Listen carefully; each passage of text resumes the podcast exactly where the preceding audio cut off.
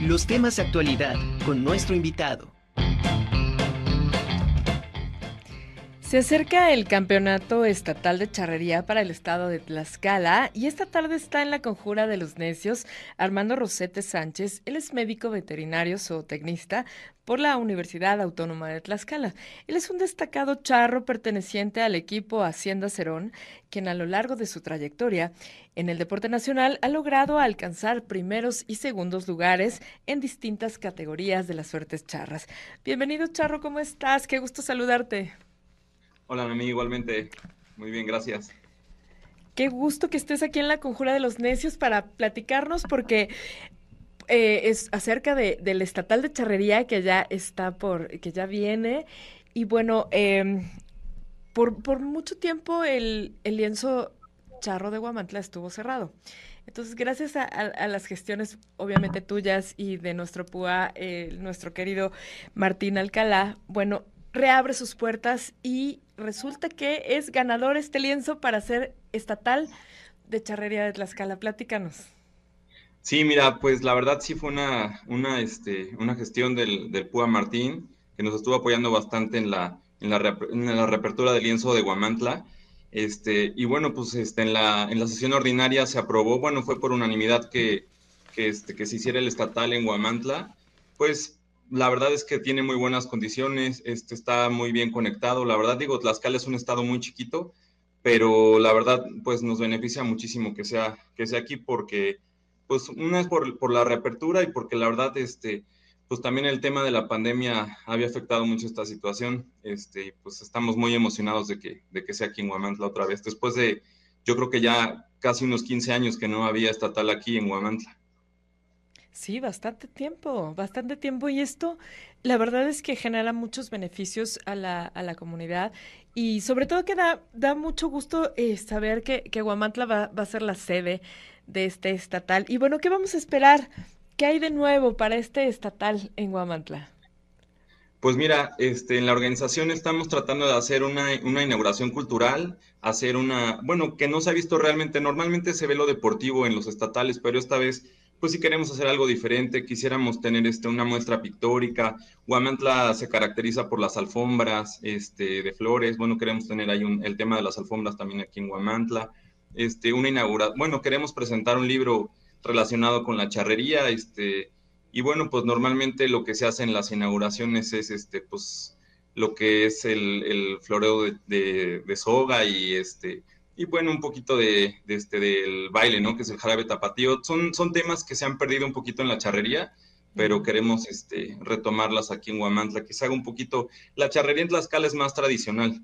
La verdad, este, no tenemos equipos, este, como en el caso del Estado de Puebla, que uno tiene equipos triple A, Guamantla. Bueno, en el, en el caso de Tlaxcala no hay equipos triple A y la charrería es un poquito más familiar y queremos retomar esa, esa, esa parte. Inclusive este año este, van, se aperturaron dos boletos para, para el estado de Tlaxcala, para ir al Congreso Nacional.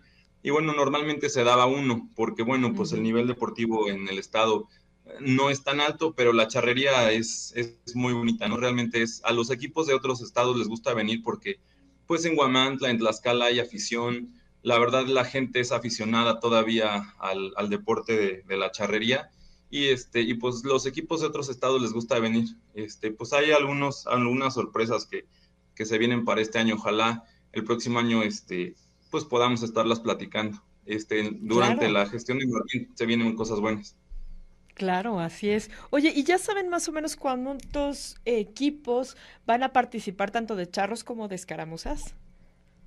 Ah, miren, los equipos van a ser 21 equipos. Este año se, se ingresaron tres equipos más al, uh -huh. a la Unión del Estado de Tlaxcala. En la sesión ordinaria se aprobó el ingreso de tres equipos más.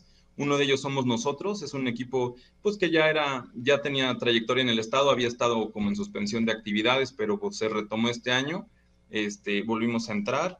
Son 21 equipos los que van a estar participando, dos boletos al Congreso y en el caso de las escaramuzas, este, ellas están eh, en el tema de la separación ahorita de, con el estatal de los hombres, bueno, varonil, y ellas lo van a hacer, me parece que en el estado de Hidalgo. La verdad es que, eh, bueno, pues para los equipos charros y en esas fechas, este, la verdad, pues Tlaxcala se caracteriza por ese tiempo, es, es lluvioso, entonces ellas buscan un espacio donde no las afecte tanto el agua. Yo espero que, este, que pues si la suerte nos, nos, este, nos socorre un poquito, el próximo año pudiéramos estar hablando de que en Tlaxcala pudiera haber un lienzo techado para que las condiciones sean aptas, ¿no? Para todos los equipos de escaramuzas o, o de los hombres también.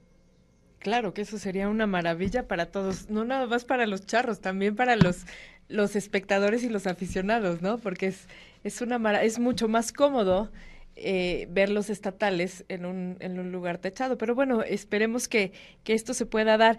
Oye, eh, platícanos, eh, ¿este estatal va a tener, va a tener costo? ¿Cómo ya tienen las fechas? ¿Cómo, se han organizado?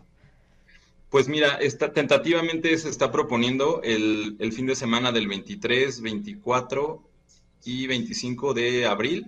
Y la segunda, la segunda fase sería en el mes de mayo. No tenemos todavía el, ah, bueno, bien las fechas de, del segundo estatal, pero este, la reapertura, bueno, la apertura, el, la apertura cultural, la inauguración cultural, perdón, sería, yo creo que sería jueves 22 de, de abril está tentativa las fechas, vamos a, este, a sentarlas ahí. En unos, en unos días nos estaremos sentando con el PUA para que este, veamos exactamente bien cuándo serían las fechas, pero tentativamente sería ese fin de semana.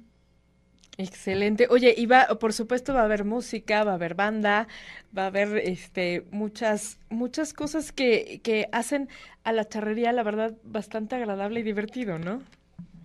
Sí, pues este, en, el, en el caso de, apenas hubo un torneo, eh, bueno, en, en las fechas de diciembre hubo una feria navideña en Guamantla, este, a mí me tocó llevar ese torneo y este, y la verdad es que sí, sí llevamos banda y todo, porque pues la verdad es que pues el ambiente es, es más bonito, ¿no? La verdad es que la música en vivo siempre prende al, a la gente y este, bueno, en el caso de Guamantla que tiene mucha afición, pues este, pues le gusta, ¿no? Y, se reúne un poquito más de, más de gente en, el lienzo.